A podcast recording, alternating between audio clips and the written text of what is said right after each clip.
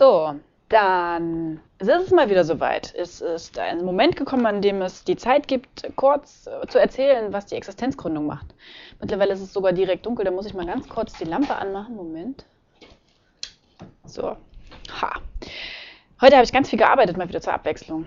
Und zwar habe ich heute einfach nur Formulare ausgefüllt und äh, Krankenkassen Antwortschreiben geschickt und Rentenversicherungsnetzwerken. Unter anderem der Künstlersozialkasse. Die wollten nämlich gerne mehr Nachweise dafür, dass ich einer Selbstständigen nach dem KSVG, das bedeutet Künstlersozialversicherungsgesetz, äh, eine KSVG-Tätigkeit ausübe. Und da muss ich Nachweise aus den letzten sechs Monaten mitschicken.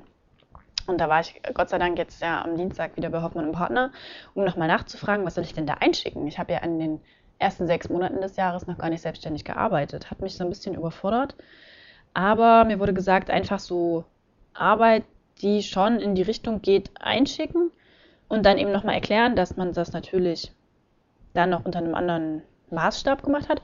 Habe ich auch gemacht. Ich habe auch so einen Vertrag, so ein Kinderradio-Projekt, was eben noch bis Ende August läuft.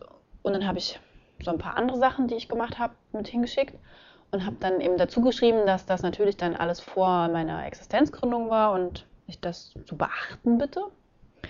Und hoffe jetzt, dass das reicht. Mal sehen. Ich bin gespannt. Ich hoffe sehr, dass das schnell geht, denn da komme ich schon zu meinem zweiten Brief, den ich heute verfasst habe. Nämlich den Brief an meine Krankenkasse, die nämlich mir geschrieben haben, sehr geehrte Frau Hagen, in Ihrem Leben sind Änderungen eingetreten, die Einfluss auf Ihre Krankenversicherung haben. Ja, Freunde, na schön, dass ihr das auch schon wissen wollt. Auf jeden Fall musste ich jetzt angeben, als was ich arbeite und was ich verdiene, monatlich und jährlich, was natürlich sehr paradox ist, denn äh, ja, keine Ahnung, was ich jährlich verdiene, geschweige denn monatlich. Habe ich jetzt mal 800 Euro monatlich reingeschrieben und jährlich freigelassen? Und dann soll man hier immer Ehe- und Lebenspartner mit einschreiben. Also, ich verstehe nicht, warum die das alles von mir wissen wollen. Selbst wenn ich mit jemandem zusammen wohne, können die doch nicht erwarten, dass der im Falle eines Falles mich irgendwie aushält. Ich meine, was ist denn das für ein vorsinnflutliches Denkmodell? Könnte ich mich kurz drüber ereifern? Ich erspare es Ihnen allerdings. Habe ich ja heute schon gemacht. Genau, habe ich halt jetzt alles ausgefüllt. Änderungsmeldungen, Weiterversicherung als selbstständig freiberuflich Tätige. Dann habe ich hier unter Bemerkungen und anderweitige Änderungen habe ich reingeschrieben, dass der KSK-Antrag läuft, damit Sie das wissen. Vielleicht gibt es ja da jemanden an der Bearbeitungsfront, der dann Mitleid hat. Habe gleichzeitig noch den Antrag auf Beitragsentlastung für Selbstständige ausgefüllt, der aus drei Seiten besteht, wovon zwei Seiten sich mit Kindern oder Lebenspartnern beschäftigen. Was kann denn mein armer Partner dafür, dass ich mich selbstständig mache? Völlig unverständlich. Naja, so viel zur Krankenkasse. Da habe ich also alles ausgefüllt und hingeschickt in der Hoffnung, dass das hilft. Dann habe ich noch die Rentenversicherung. Ähm, keine Ahnung, kennen Sie die deutsche Rentenversicherung? Meiden Sie sie. Versuchen Sie niemals mit ihnen in Briefkontakt zu stehen. Suchen Sie sich irgendwo einen anderen Brieffreund. Aber fangen Sie nicht an, Briefe mit der deutschen Rentenversicherung zu schreiben. Es ist endlos. Kann ich wirklich nicht weiterempfehlen. Das wäre äh, eine Einschlafgeschichte wahrscheinlich, wenn ich das erläutern würde, was ich schon für Post, wie sagt man, Briefverkehr mit der deutschen Rentenversicherung habe. Jedenfalls wollen sie jetzt nur mal wieder nachfragen und jetzt fehlt ihnen, äh, um meine Angelegenheit bearbeiten zu können, noch eine BWA oder eine Bescheinigung vom Steuerberater. What for? Ich meine, hallo?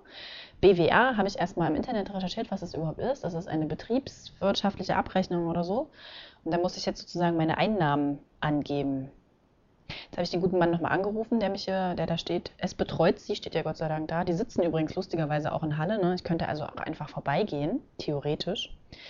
Habe ich den jedenfalls angerufen und sage hier, also wissen Sie, was heißt denn aktuell überhaupt? Wie, wie viel Zeit und was, hä? Ich habe keinen Steuerberater. Ja, naja, machen Sie mal aktuell, das ist so, was Sie halt so haben und äh, also so wischiwaschi, wenn sie das so bearbeiten, ich meine, dann ist das ja schön, ne? dann kommt das einfach so durch. Aber ich befürchte halt so, dass das nicht funktioniert. Naja, ich, also habe ich auch alles aufgeschrieben, abgeschickt. Mhm. Dann habe ich noch meine Berufsunfähigkeitsversicherung verlängert und dann habe ich drei Kreuze gemacht und war bei der Post und dann fing es auf dem Rückweg an zu regnen, so wie heute mehrmals am Tag schon. Naja, am Dienstag war ich ja wieder bei Hoffmann und Partner.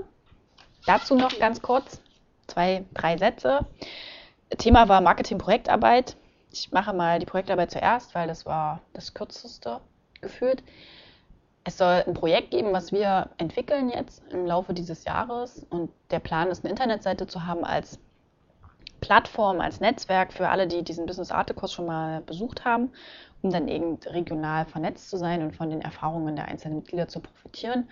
Und dafür muss man natürlich erstmal sowas installieren und dann muss man das pflegen und Texte dafür schreiben und Design machen und das verwalten und äh, moderieren und lauter so tolle Sachen. Und dann ging es so, ja, wer könnte sich das denn vorstellen? Und alle so, also ähm, die Begeisterung war stark begrenzt. Und dann wurde ich natürlich ausgerechnet auch angeguckt. Ja, Sie, da könnte ich mir das doch gut vorstellen. Ich sage, naja, wird es denn bezahlt? Naja, Sie kriegen doch Geld hier für den Kurs. Ich sage, naja, aber, hm, ja, weiß ich nicht. Und ich sage Ihnen aber auch, warum ich da so skeptisch bin. Es ist jetzt nicht so, dass ich nicht ehrenamtlich arbeite. Ich habe kein Problem damit, mein Herzblut in Projekte zu stecken, die nicht Geld bringen, aber Ruhm, Ehre und glücklich sein. Aber die suche ich mir dann halt selber aus. Ne? Und jetzt hier sowas halbgewirktes zu machen, nur weil wir in diesem Kurs sitzen, nee. Vor allen Dingen, ich glaube, eine Internetseite mit so einem Netzwerk in dieser Größe zu betreuen, das macht man nicht mal nebenbei. Also so viel Ahnung habe sogar ich, dass ich weiß, dass so eine Moderation nicht in zehn Minuten am Tag gemacht ist. Auf keinen Fall, vor allen Dingen nicht, wenn die Seite funktioniert. Und davon gehen wir ja mal hoffnungsvoll aus. Also ich bin gespannt, wie sich das weiterentwickelt. Wir haben das dann mal vertagt, weil sich jetzt niemand so begeistert da nach vorne geworfen hat. Dann ging es weiter mit Marketing und ich gebe zu, ich bin so ein bisschen, ah, es war so ein bisschen anstrengend, der Tag, das, äh, der Kurs an dem Tag. Denn das war schon irgendwie provokativ. Ich bin ja, ich glaube ja an das Gute in der Presse und auch in den Medien. Also nicht immer und nicht überall, aber so im Grunde genommen. Und bei so einem Satz wie jeder Journalist guckt morgens zuerst in die Bildzeitung und zu Spiegel Online, da, na, da kriege ich schon so ein Widerspruchsgefühl. Und dann wurde gesagt, ja, naja, Sie sind ja bei Radio Korax, ist ja freies Radio, ist ja ganz was anderes. Aber ich denke mir dann, naja, nee, das äh, sind halt Leute, die Dinge mit einer anderen Überzeugung machen. Aber so generell gibt es Leute, die das mit einer anderen Überzeugung machen, auch in anderen Medien. Naja, ich wollte mich nicht streiten. Ja, dann ging es halt um sowas wie, wenn ich eine Pressemitteilung schreibe, wie mache ich das, wo schicke ich die hin, wie sieht denn die Stelle aus, an die ich die schicke. Zum Beispiel, wenn ich das hier in die Mitteldeutsche Zeitung schicke, das ist hier die Tageszeitung in der Region, die einzige, dann ist das so, dass die Zielgruppe, das sind Abonnenten, die haben die halt im Briefkasten, meistens sind es Leute, die kein Internet haben und die kaufen die nicht extra. Wahrscheinlich wird die MZ sowieso nie einzeln verkauft, außer von Leuten, die eine Pressemitteilung hingeschickt haben und deshalb einen Artikel bekommen haben. Also das muss man sich halt überlegen. Ne? Was macht man? Sind das da die richtigen Leute, die man damit anspricht? Das gleiche gilt fürs Fernsehen hier in der Region, MDR, Mitteldeutscher Rundfunk. Wenn man sich da überlegt, der Durchschnittszuschauer ist so circa 60, 65 Jahre alt.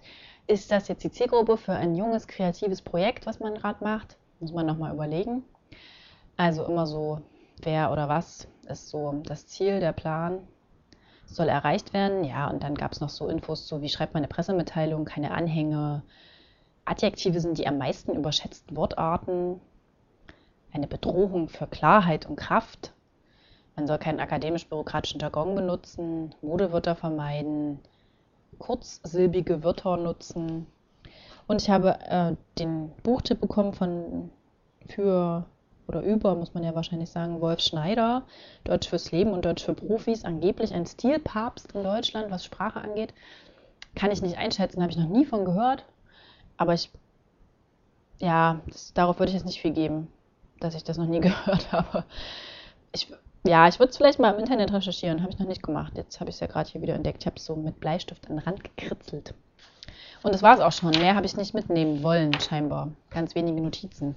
Und deswegen lange Rede, kurzer Sinn, das war's für heute. Und damit bleiben wir unter 10 Minuten. Das ist so ein kleiner Rekord für mich selber. Nicht schlecht, ne?